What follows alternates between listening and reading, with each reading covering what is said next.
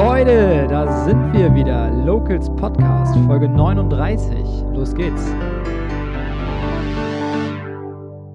Moin Moin und herzlich willkommen zu einer weiteren Podcast-Folge. Mein Name ist Florian Leibold, ich bin Geschäftsführer des TSV Schwarzenberg und Mitinitiator des Projekts Locals Schwarzenberg. Seit über zwei Jahren habe ich regelmäßig Gäste aus unserer Stadt zu Besuch und gemeinsam mit unseren Locals-Partnern bewegen wir etwas. Heute zu Gast ist einer der neuesten Partner unseres Projekts. Daniel Roggo ist unabhängiger und freier Baufinanzierer aus Schwarzenberg und unterstützt euch bei Themen rund um die Finanzierung von Immobilien, Renovierungen oder Photovoltaik. Moin Daniel und herzlich willkommen im Locals Podcast. Moin Moin, herzlich willkommen und vielen Dank für die nette Einladung. Sehr gerne. Zum Start, wie immer, äh, zehn schnelle Fragen an dich, damit wir dich etwas besser einschätzen können. Aktien oder Sparschwein? Aktien. Bahn oder Auto? Auto. Südtirol oder Südostasien? Südtirol. Apple oder Android? Android. Fußball oder Handball? Fußball. Festplatte oder Cloud? Cloud. Bier oder Wein? Äh, Fassbrause. Stadt oder Dorf? Äh, Dorf. Instagram oder Facebook? Instagram. Und die wichtigste Frage in dieser Woche: HSV oder St. Pauli? Äh, ich leide gerne mit dem HSV mit. Okay, ich auch. Ich bin auch Freitag im Stadion. Äh, bin sehr gespannt, äh, wie es ausgeht. Vielen Dank für die schnellen Antworten, Daniel. Ähm, wie lange lebst du eigentlich schon in unserer schönen Stadt? Wir sind 2013 hierher gezogen aus dem großen Hamburg. Mhm. Wo genau? Wo wir wohnen? Wo ihr gewohnt habt? In Achso, in Hamburg? Barmbek. In Barmbek, in der Nähe vom Stadtpark. Ja, schön. Da haben wir gewohnt, dann wurde die Familie größer und äh, die Zimmer zu wenig. Okay, das ist also wie bei, äh, wie bei Basti, der ja auch damals dann aus Hamburg äh, quasi hierher gezogen ist. Grund war das Grundstück. und Genau, richtig. Das Haus zu bauen. Äh, Genau, richtig. Bei euch war es auch so. Ja. Wo bist du denn aufgewachsen? Wo kommst du ursprünglich her? Aus Barmbek? Tatsächlich gebürtiger Hamburger? Fast, fast. Ich bin ein gebürtiger Heide, also Heider. Ja. Äh, Von der Nordseeküste komme ich, da war mein Vater früher stationiert. Da bin ich geboren und aufgewachsen bis zur ersten Klasse. Dann sind wir nach Hennstedt-Ulzburg gezogen, also nördlich von Norderstedt. Da bin ich zur Schule gegangen, da habe ich mein Abitur absolviert und bin dann später nach Hamburg gezogen. Okay, also schon ein bisschen hier im Norden rumgekommen. Ähm, was hast du als Kind in äh, Heide oder dann später in Hennstedt-Ulzburg so getrieben? Was, äh, wie sah so deine Freizeit aus? Also Freizeit war ganz viel bei mir äh, der Bereich mittelalterliches Fantasy-Rollenspiel. Als Kind schon. Als Kind nicht, als Kind war ich draußen, Fußball spielen, toben, klettern, basteln, auf Bäume bis nach oben krabbeln. Ja. Die Aussicht genießen, ein bisschen Angst haben, runterzufallen. Äh, hört sich schon nach Dorfkind an, finde ich gut. Aber So dann später als Jugendlicher ging es dann Genau. in so die Fantasy-Richtung. Genau, als Jugendlicher fing das dann an, da habe ich mich so für Mittelalter interessiert, für Fantasy, äh, Drachen, Ritter, Helden, so die guten Menschen gegen die Bösen dann. Okay, geil. Und was, was macht man da so? Ähm, ist, ist das alles, was man sich so selber in seiner Fantasie vorstellt, geht dann raus und äh, läuft mit Schwertern durch die Gegend? Oder gab es da auch wirklich so Communities oder Treffen oder Vereine, wo man so auch zusammenkam mit anderen Kindern, die das gleiche Interesse hatten? Das gibt zwei Varianten. Das eine ist das quasi Brettspiel, wo wir uns mit einer kleinen Gruppe getroffen haben. Jede Person spielte einen anderen, einen anderen Charakter, zum Beispiel der eine äh, spielte einen Ritter, der andere ein äh, Zauberer, der andere ein Zwerg. Man versuchte diese Person darzustellen, auch so zu sprechen und eine Person war der Spielleiter, der durch so einen Plot quasi führte. Und man versuchte unterschiedliche Aufgaben zu lösen. Ja, das kennt man so ein bisschen von Stranger Things. Wer die Serie gesehen hat, da äh, haben die auch so ein Spiel gespielt, was äh, sich ganz ähnlich anhört. Was machst du denn heute so neben deinem, jo äh, neben deinem Job? Bist du immer noch in Fantasy-Spielen unterwegs? Äh, wie sieht dein Feierabend oder auch dein Wochenende aus? Also meine Frau und ich haben vier Kinder. Äh, Damit ist die Frage, was mache ich mit der Zeit nach dem Arbeiten, in der Regel schon erledigt. Vier Kinder, das ist der absolute Wahnsinn, finde ich. Also ich bin auch, also wir sind auch zu vier zu Hause, also mit meinen Geschwistern. Ja. Ich habe jetzt ein Kind, ähm, ich weiß, was das für Arbeit ist. Also vier Kinder, unvorstellbar, tatsächlich. Respekt. Und noch freuen sich die meisten Kinder, wenn ich nach Hause komme. Ist ja nicht immer so, aber äh, noch freuen die sich. Insofern habe ich da viel Zeit. Ja. Bin aber privat auch äh, kirchlich relativ viel engagiert in einer christlichen Gemeinschaft. Und dann ist die Zeit meistens auch schon wieder vorbei. Ja, das äh, ist ein Riesenaufwand, das kann ich mir sehr gut vorstellen. Ist denn äh, Sport für dich aktuell ein Thema, äh, sowohl aktiv als auch als Zuschauer? Ähm, ich bin im Fitnessstudio, dort bin ich relativ regelmäßig Als Zuschauer? als Zuschauer und gucke, wie langsam die anderen arbeiten. Okay, also Fitnessstudio aktiv. Mhm. ähm, und zwar immer in Vorbereitung auf äh, meinen jährlichen Tough Mudder oder Mud Masters. Ach so, ja. Das ist so ein Matsch-Hindernislauf, wo man 14 bis 16 Kilometer läuft und dann gibt es bis zu 25, 27 Hindernisse, die es dann zu überwinden gilt. Das können mal ein, einzelne Heu Heuballen sein, ist aber viel spannender, wenn das äh, irgendwelche großen Matschpfützen sind oder irgendwelche Drecklöcher, wo man sich durchrobben muss. Ja. Und das Spannende ist im Prinzip, dass man es nicht alleine machen kann. Man braucht immer die Hilfe von anderen. Also man ist immer in so einem Team unterwegs, mhm.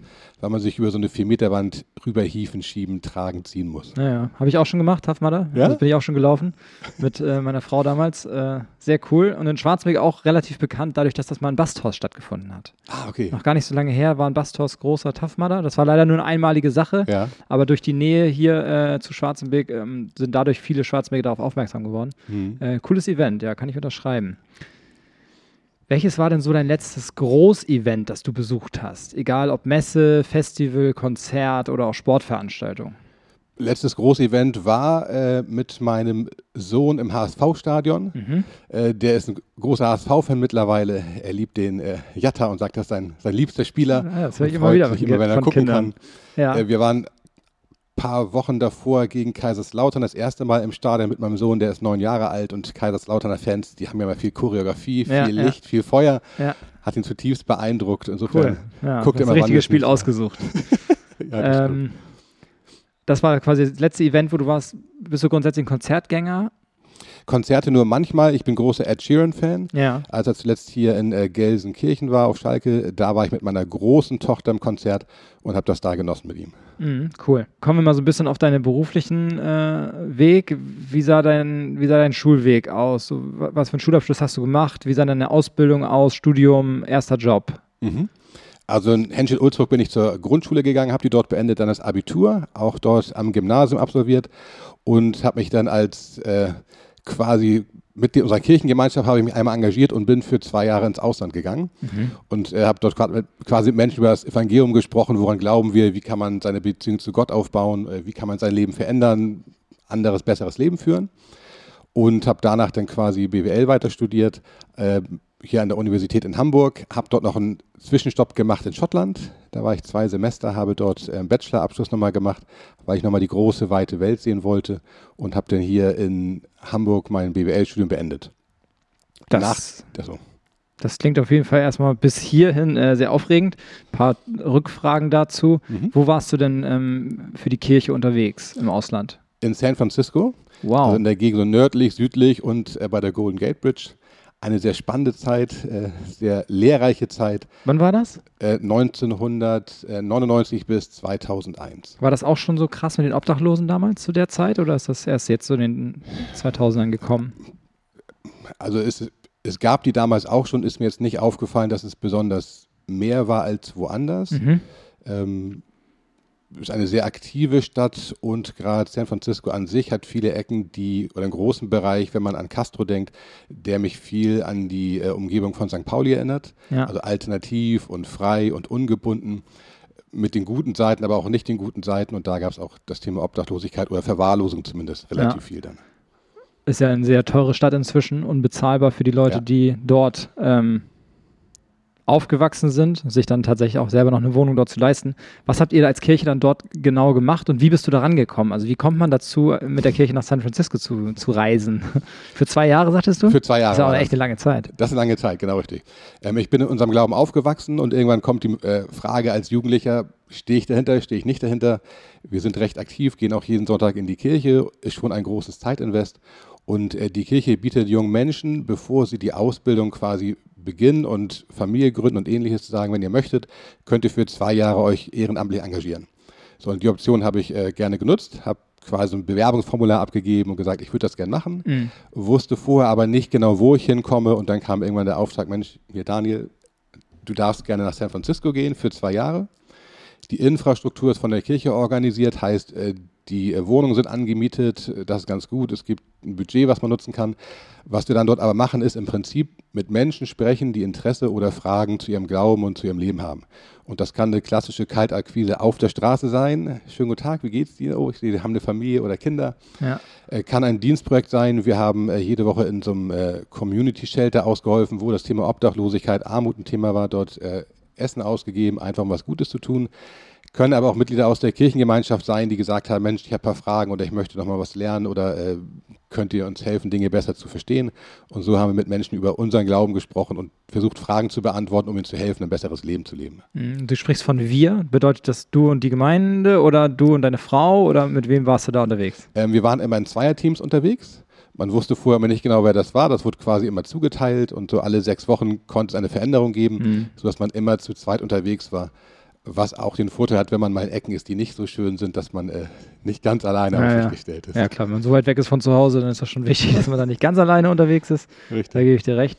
Und dann äh, bist du zurückgekommen und dann später nochmal ins Ausland gegangen nach Schottland. Wo genau. warst du denn in Schottland und was äh, hat dich, was ist dir daran in Erinnerung geblieben?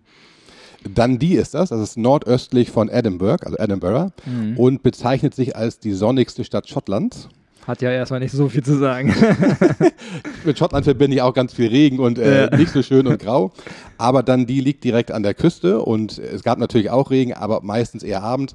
Und das war eine wunderschöne Zeit. Äh, wirklich sehr sonnig, muss ich sagen. Sogar okay. mehr Sonne als äh, hier in Norddeutschland in Hamburg. Ja. Ähm, in Erinnerung geblieben ist mir, dass dort fantastische, ehrliche, freundliche Menschen gibt. Also mhm. Also die, die sprechen das aus, was ihnen auf der Seele liegt. Mal nett, mal nicht so nett, aber immer ehrlich, immer offen und total hilfsbereit. Also ganz freundliches Volk, an das wir uns gerne zurückerinnern. Cool. Äh, und dann, nachdem du quasi dein Auslandssemester abgeschlossen hast, wie sah dann dein erster Job aus? Wo hast du wann angefangen zu arbeiten? Ähm, nach meinem Studium hatte ich überlegt, in welche Richtung ich gehen möchte. Ich habe ähm, in meinem Studium den Schwerpunkt auch Personalwesen mitgehabt, weil ich gerne mit Menschen sprechen wollte. Ich wollte Menschen verändern, unterrichten, schulen, coachen, so in, in dem Bereich wollte ich gehen. Hatte unterschiedliche Bewerbungen am Laufen und dann sprach mir ein alter Freund an, also ein Klassenkamerad an, sagte Daniel, äh, der arbeitete bei der Hamburger Sparkasse. Die Haspa sucht gerade Leute, die einen äh, betriebswirtschaftlichen Uni-Abschluss haben, aber keine Ahnung von Bank. Da habe ich so an dich gedacht. Hast du nicht mal Lust, dich darauf zu bewerben? Okay. Und da ich mich gerade im Bewerbungsprozess befand und noch keine definitive Zusage hatte und äh, meine Frau, ich war mittlerweile verheiratet, auch sagte, Mensch, warum nicht? Haspa ist doch ein guter, solider Arbeitgeber, bewirb dich doch mal. Ja.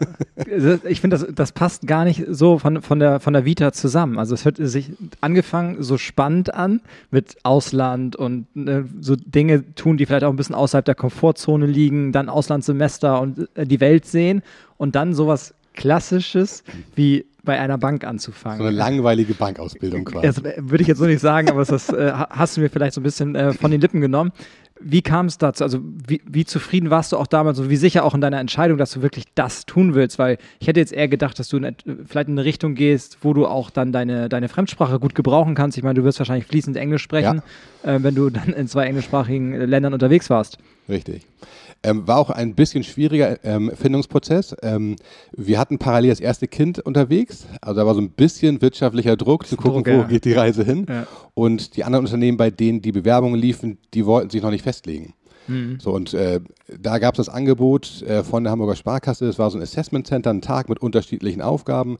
Und äh, der eine Regional Regionalleiter sprach mir an und sagte: Mensch, Daniel, wir können uns dich total gut vorstellen in der Mitarbeiterführung, äh, Mitarbeitern zu helfen, weiter voranzukommen in der Führungsebene. Hast du nicht Lust darauf, in dem Bereich tätig zu sein? Ja. So, und das passte für mich wieder dahingehend, weil ich gerne versuche, Menschen zu helfen, sich weiterzuentwickeln und sie voranzubringen. Mhm. das war für mich die Schnittstelle, wo ich sagte, okay, das, das kann ich mir vorstellen. Ja. Wenn das der Bereich ist, Thema Bank habe ich noch keine Ahnung, aber jung, dynamisch, Sachen kann ich lernen, da bin ich relativ entspannt und mit Zahlen kann ich auch gut umgehen durch mein Studium. Also ja. das war so die Brücke, die ich mir da gebaut habe. Klar, die Arbeit mit Menschen und auch sie voranzubringen, das ist dann wiederum spannend, da gebe ich dir recht. Äh, das wäre auch was für mich.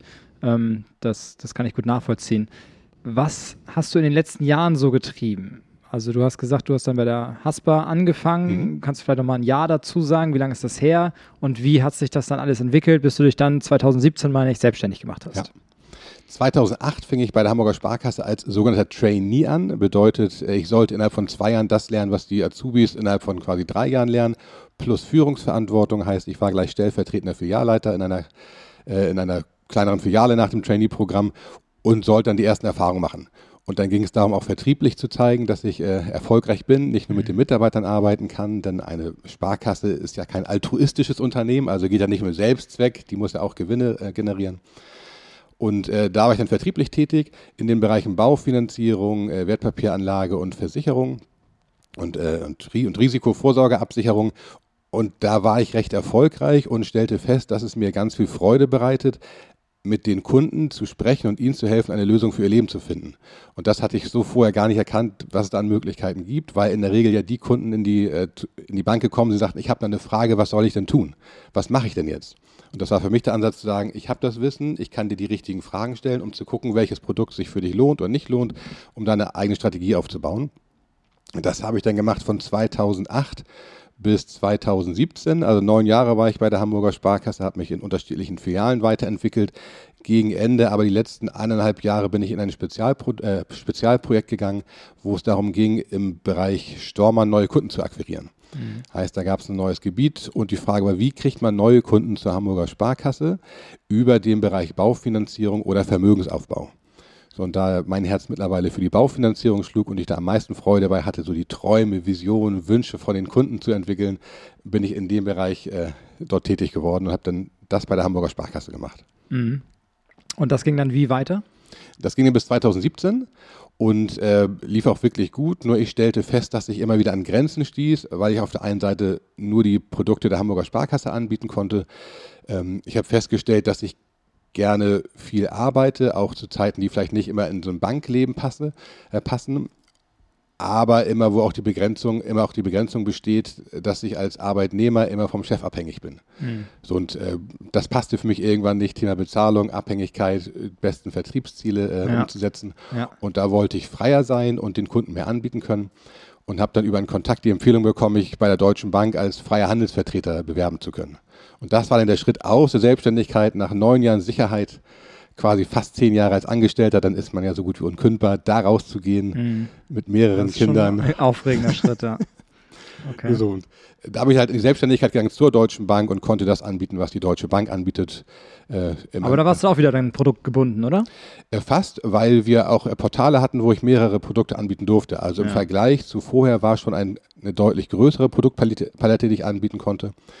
Ähm, und es war der erste Schritt in die Selbstständigkeit, wo ich natürlich auch ein bisschen Unsicherheit hatte, aber da einen Mentor an der Seite hatte, der mir half, den Umstieg oder äh, den Einstieg in die Selbstständigkeit zu begleiten. Ja. Und das war für mich ein ganz guter Start dann.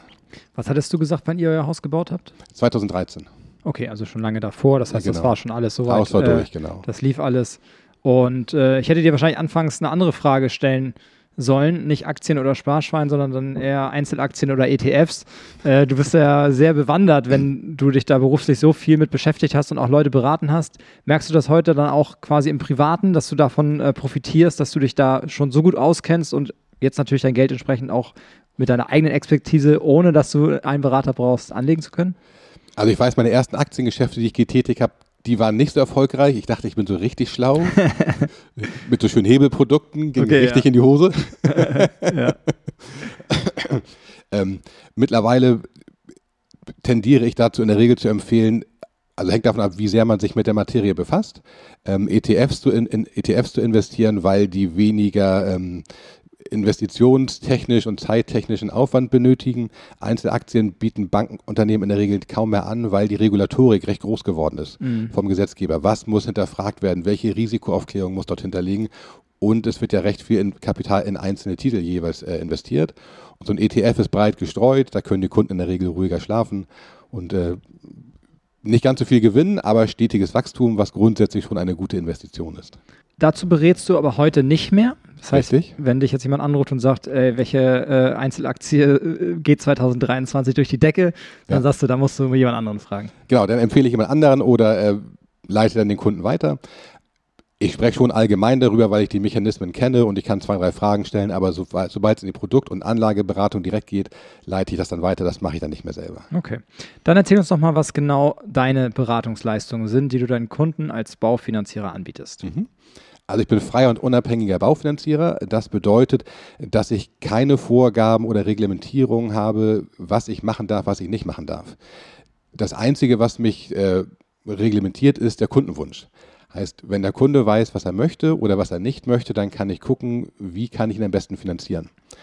Ich nutzte dafür eine Plattform, die ist äh, so weit aufgearbeitet, dass dort alle Banken, alle Versicherungen, alle Sparkassen, alle Bausparkassen, Volks- und Raiffeisenbanken, die es in Deutschland gibt, aufgelistet sind und das System automatisch guckt, welche Bank wäre bereit, den Kunden tendenziell zu finanzieren. Ähm, ich finde es wichtig, dass der Kunde für sich selber herausfinden kann, welche Bank er gerne haben möchte. Und da ist der Ansatz, den ich gehe. Ich sage, lieber Kunde, komm zu mir, wir setzen uns gemeinsam hin. Wenn du möchtest, gib mir im Vorwege deine Informationen, die ich brauche, dann kann ich das Bankenspektrum weiter eingrenzen und wir gucken gemeinsam am Rechner zusammen rauf, welche Bank bietet was wie an. Mhm. Und das ist eine maximale Transparenz, die der Kunde in der Regel wirklich wertschätzt.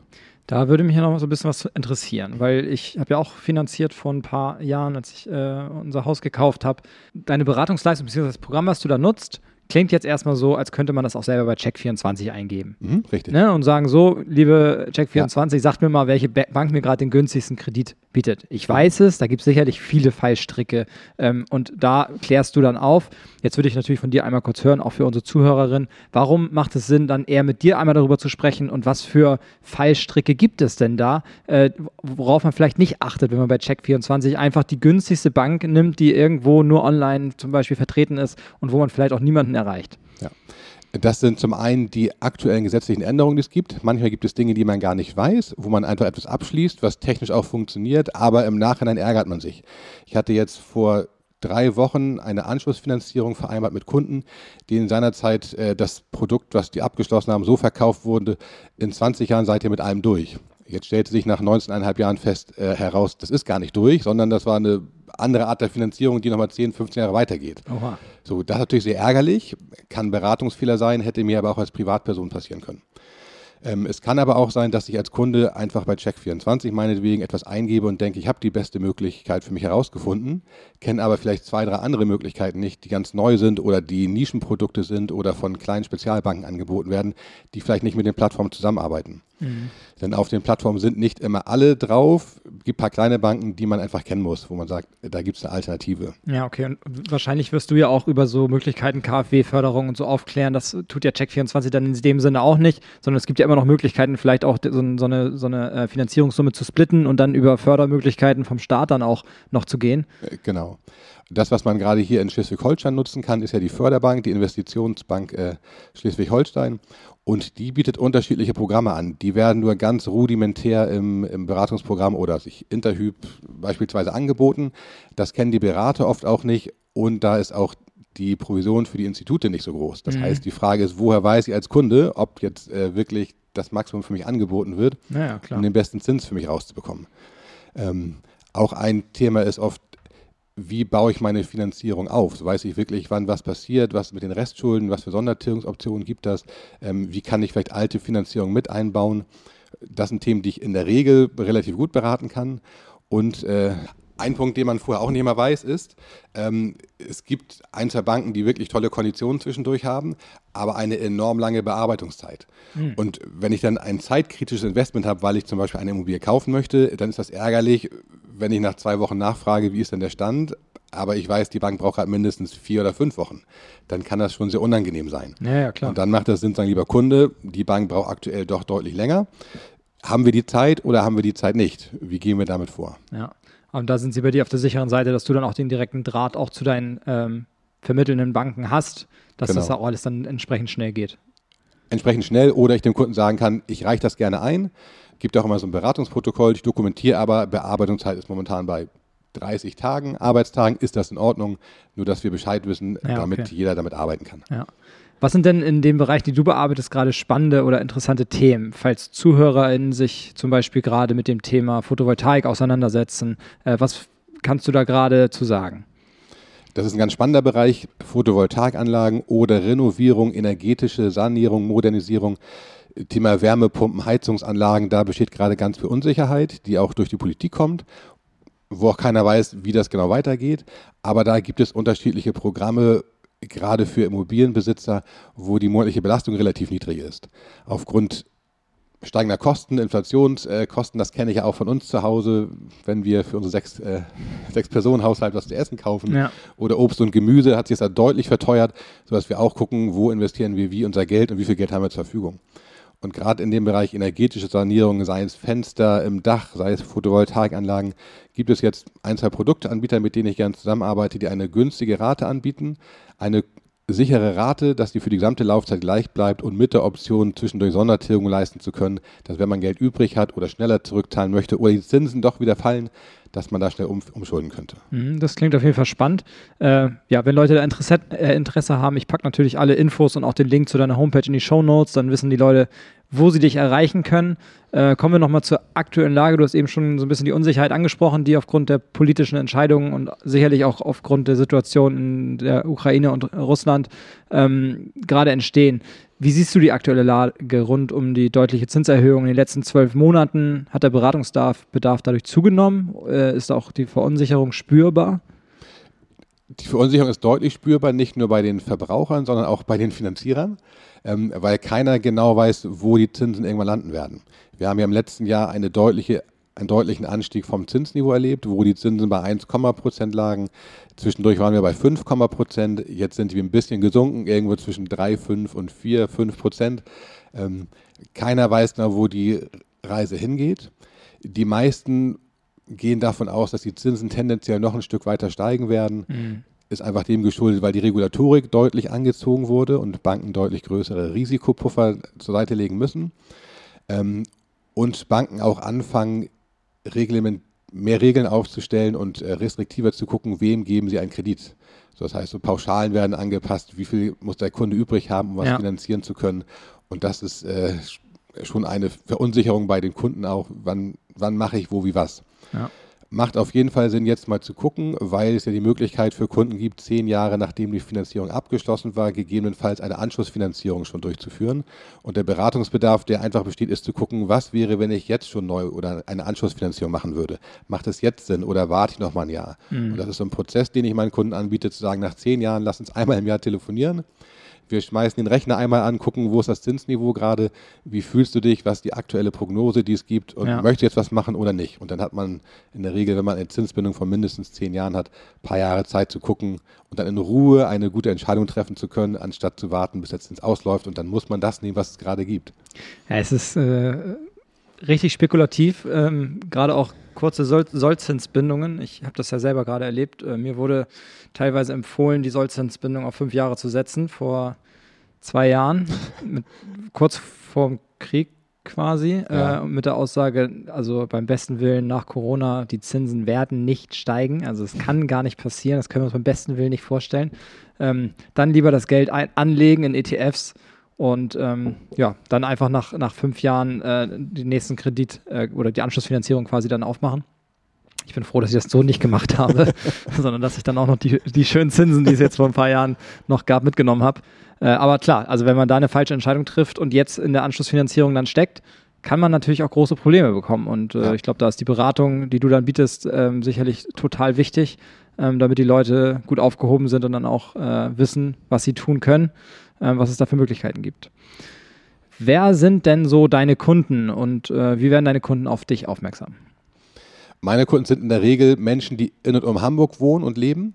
Einmal Kunden, die ich von meinem vorherigen äh, Angestelltenverhältnis kenne, beziehungsweise über meine Selbstständigkeit. Wenn man meinen Namen googelt, findet man mich auch relativ schnell. Und äh, Kunden, die ich finanziert habe, sagen, Mensch, Daniel, wie schaut's aus? Hast du Zeit? Hast du Lust? Oder ich habe da mal eine Frage. Ähm, ich hatte gerade letzte Woche einen Anruf, wo ein Kunde anrief, den ich jetzt vor zwei Jahren finanziert hatte. Mensch, ich habe gerade ein bisschen Geld übrig, will einen äh, Wintergarten bauen, soll ich den finanzieren oder anlegen? Wie mache ich das dann? Da ist so ein schönes Netzwerk entstanden, das ja. ich nutzen kann. Und aus diesem Netzwerk kommen auch die meisten Empfehlungen. Dann kriege ich einen Anruf von jemandem, den ich vorher nicht kenne. Hallo, ich habe gehört, Sie machen Baufinanzierung. Wie sind Sie auf mich aufmerksam geworden? Ja, von Frau Müller, die war ganz begeistert. So. Ja, okay. Das freut mich natürlich, weil das zeigt, dass die Beratung und äh, die Begleitung bis zum Ende gut funktioniert hat. Ja. Und äh, da kommen die meisten Kunden her. Das ist das A und O. Genauso läuft es bei mir als Fotograf auch. Ja? Nur über, äh, ne, der hat erzählt und da hast du ja die Hochzeit gemacht und kannst du nicht bei ja. uns auch und so. Tatsächlich, ähm, das ist ja auch das Beste, was einem selber so als Feedback dann auch gegeben werden kann. Ne? Ja, und auch für mich immer so eine innere Verpflichtung, wenn ich weiß, da kommt die Empfehlung. Natürlich will man es immer gut machen, ja. aber wenn man weiß, Mensch, das kommt von dem Kunden, ist da gefühlt gleich eine persönliche Bindung. Und äh, das, die Motivation ist immer ein Tick größer zu sagen, gut, jetzt muss ich mich wirklich anstrengen. Nicht, dass sie sonst nicht da ist, aber das ist einfach ein Tick anders, finde ich, weil es Menschen sind, die man kennt und mit denen man gefühlt dann gut zusammenarbeitet. Total. Und auch andersrum ist es ja so, dass man dir gegenüber schon ein Vertrauen mitbringt, äh, als wenn man da einen x-beliebigen Baufinanzierer sitzen hat, wenn ja. man eine Empfehlung hat, wenn man weiß, okay, der macht das gut, mein Kumpel, mein Freund hat mir das äh, empfohlen, ähm, dann ist es ja für den, für den Kunden am Ende auch total schön zu wissen, okay, der Mann, der da sitzt, auf den kann ich mich verlassen. So, das ja, das weiß ich. Ich habe da schon eine persönliche Bindung, wie du es eben sagtest, äh, total wichtig, auch in so einer Branche. Magst du einmal erzählen, wie groß das ähm, Volumen der teuersten Immobilie war, die du in deiner Karriere bisher finanziert hast? Gab es da mal so eine richtig fette Villa oder sind das dann eher so Geschäftskunden, ähm, die vielleicht Lagerhallen oder so in einem großen Millionenbetrag bauen? Das war jetzt keine fette Villa, aber es war eine Eigentumswohnung, ich würde nicht sagen kleine Eigentumswohnung, äh, direkt an der Alster mit einer Wohnfläche von 230 Quadratmetern. Wow. das kommt noch aus den Herrschaftszeiten, glaube ich. Da gab es nämlich Zimmer fürs Personal, Ja. die eine kleine Ecke hat mit einem eigenen äh, WC-Bereich und äh, also, also unglaublich. Äh, die hat, die war günstig zu erwerben für nur knapp 1,6 Millionen Euro musste dann aber komplett renoviert werden für ungefähr 600.000 Euro. Also war ein richtig großes Projekt, hat auch relativ Cool. lange gedauert, bis alles genehmigt und geprüft und, Ja. äh, und äh, zugestimmt wurde von allen Banken und allen Kreditentscheidern. Aber war eine wunderbar, es ist eine wunderbare, äh, wunderbare, äh, ja nicht Villa, wunderbare Wohnung mit einem fantastischen Ausblick. Äh, Wahnsinn. wir treffen uns immer mal wieder, sitzen dann da schon auf der Terrasse. Ach, immer noch. Ja, ja, ja. Das ist ja schön, ja. Aber das Ding ist heute wahrscheinlich auch ein bisschen mehr wert. Ne? Deutlich im Wert gestiegen, hat Ja. sich äh, fast verdoppelt. Das Ja. ist also unglaublich. Also Immobilien ist, glaube ich, äh, immer noch eins der, eine der besten Investitionen, die man so machen kann mit seiner, mit seiner Kohle. Ähm, jetzt nochmal kurz zu Locals. Äh, wie bist du auf das Netzwerk aufmerksam geworden? So als äh, jetzt inzwischen seit zehn Jahren Schwarzenbeker, uns gibt es jetzt auch erst wenige Jahre. Äh, wie hast du das wahrgenommen? Wie bist du aufgestoßen? Äh, mein Nachbar hat mich auf Locals aufmerksam gemacht, der, der Timo König. Ähm, wir verstehen uns recht gut und wir schnacken zwischendurch immer ähm, und sagte, Mensch, es gibt hier die Locals Schwarzenbeck, ich habe die mal irgendwo gesehen und irgendwo im Hinterkopf registriert, aber nie wirklich erkannt, was machen die Locals, wie funktionieren die, was bieten die an. Ja. Ähm, habe mich dann damit befasst und fand das total spannend zu gucken, was ihr so quasi auf die Beine gestellt habt aus dem Nichts. Finde ich richtig gut. Und das, was mich immer so ein bisschen gestört hat, ist, warum muss ich als Schwarzenbecker für alles immer nach Hamburg fahren, um alles in Hamburg zu machen? So kennt man ja auch Baufinanzierung. Ich fahre zur Interhyp äh, nach Hamburg äh, in die Innenstadt, um mich da beraten zu lassen. Ja. Also, warum kann ich nicht einen freien Finanzierer hier nehmen? Oder warum gibt es nicht hier auch vor Ort Möglichkeiten, um dann hier die, die Struktur hier im Ort zu, äh, zu stärken? Ja. So, und das war auch, ist einer der Hintergründe für mich zu sagen, Locals finde ich total spannend, weil wir gucken können, was kann ich hier vor Ort machen.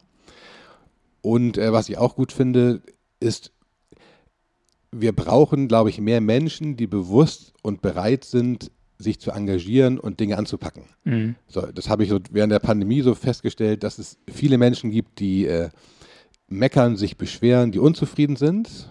Und die Frage, die ich dann immer gerne gestellt habe, und was machen wir jetzt? So, Ja. Wie wollen wir es ändern? Ja. Ja. weiß ich nicht. Ja. Die müssen doch mal was machen. Ja, wer sind die, ne? die? die da oben. Ja, die da oben. ja. So, aber ich bin doch hier. Und wenn ich mich hier unwohl fühle, kann ich doch gucken, wie kann ich mich hier engagieren? Was will ich hier machen? Mhm. So, und das sehe ich bei Locals genauso, dass man sagen kann, ich habe doch hier ein Netzwerk, wie kann ich hier das nutzen, um Schwarzenberg als Standort zu stärken? Ja. Viele sagen, die Innenstadt sieht nicht gut aus oder Schwarzenberg ist nicht so schön, nicht so toll. Was mache ich denn? Mit wem spreche ich? Wie binde ich mich ein? Ja. So, das ist für mich ein Ansatz gewesen, den ich hier im, bei den Locals richtig gut finde. Schön zu hören. Ähm, sehen wir, glaube ich, äh, da spreche ich wahrscheinlich für Basti und mich beide genauso, wenn nicht sogar für alle Partner, die sich hieran beteiligen, die alle was bewegen wollen und äh, lieber dann ähm, ja einmal mehr selber den, den, den, sich den Finger schmutzig machen oder die Hand schmutzig machen, als dass sie immer nur ähm, meckern und ja, erzählen, äh, wie schön auch alles früher vielleicht war. Ähm, das können wir sicherlich besser und vieles in Schwarzenberg ist auch schon besser geworden, finde ich, in den letzten Jahren. Wir haben hier schon einiges bewegt und äh, es gibt viele in Schwarzenberg, viele Persönlichkeiten, die äh, sich hier total gut engagieren. Ähm, ich meine, ich komme aus dem Sport, ich äh, treffe jeden Tag Leute, die sich ehrenamtlich großartig engagieren äh, für die Kinder oder auch für die erwachsenen Sportler in Schwarzenberg. Ähm, das läuft schon wirklich gut in unserer Stadt. Danke, Daniel, äh, für deine Zeit, äh, für das nette Gespräch. Schön, dass du heute zu Besuch warst. Ich freue mich, dass du unser Projekt hier in unserer Stadt unterstützt und auch für dich den Mehrwert erkennst. Liebe Schwarzenbeker, wenn ihr Beratungsbedarf habt, eine Renovierung ansteht, ihr eine Immobilie erwerben oder ein Haus kaufen wollt ähm, oder ein Haus bauen wollt, Daniel ist unser Baufinanzierer für Schwarzenberg. Alle Infos und Kontaktdaten zu Daniel Roggo findet ihr wie immer in den Show Notes.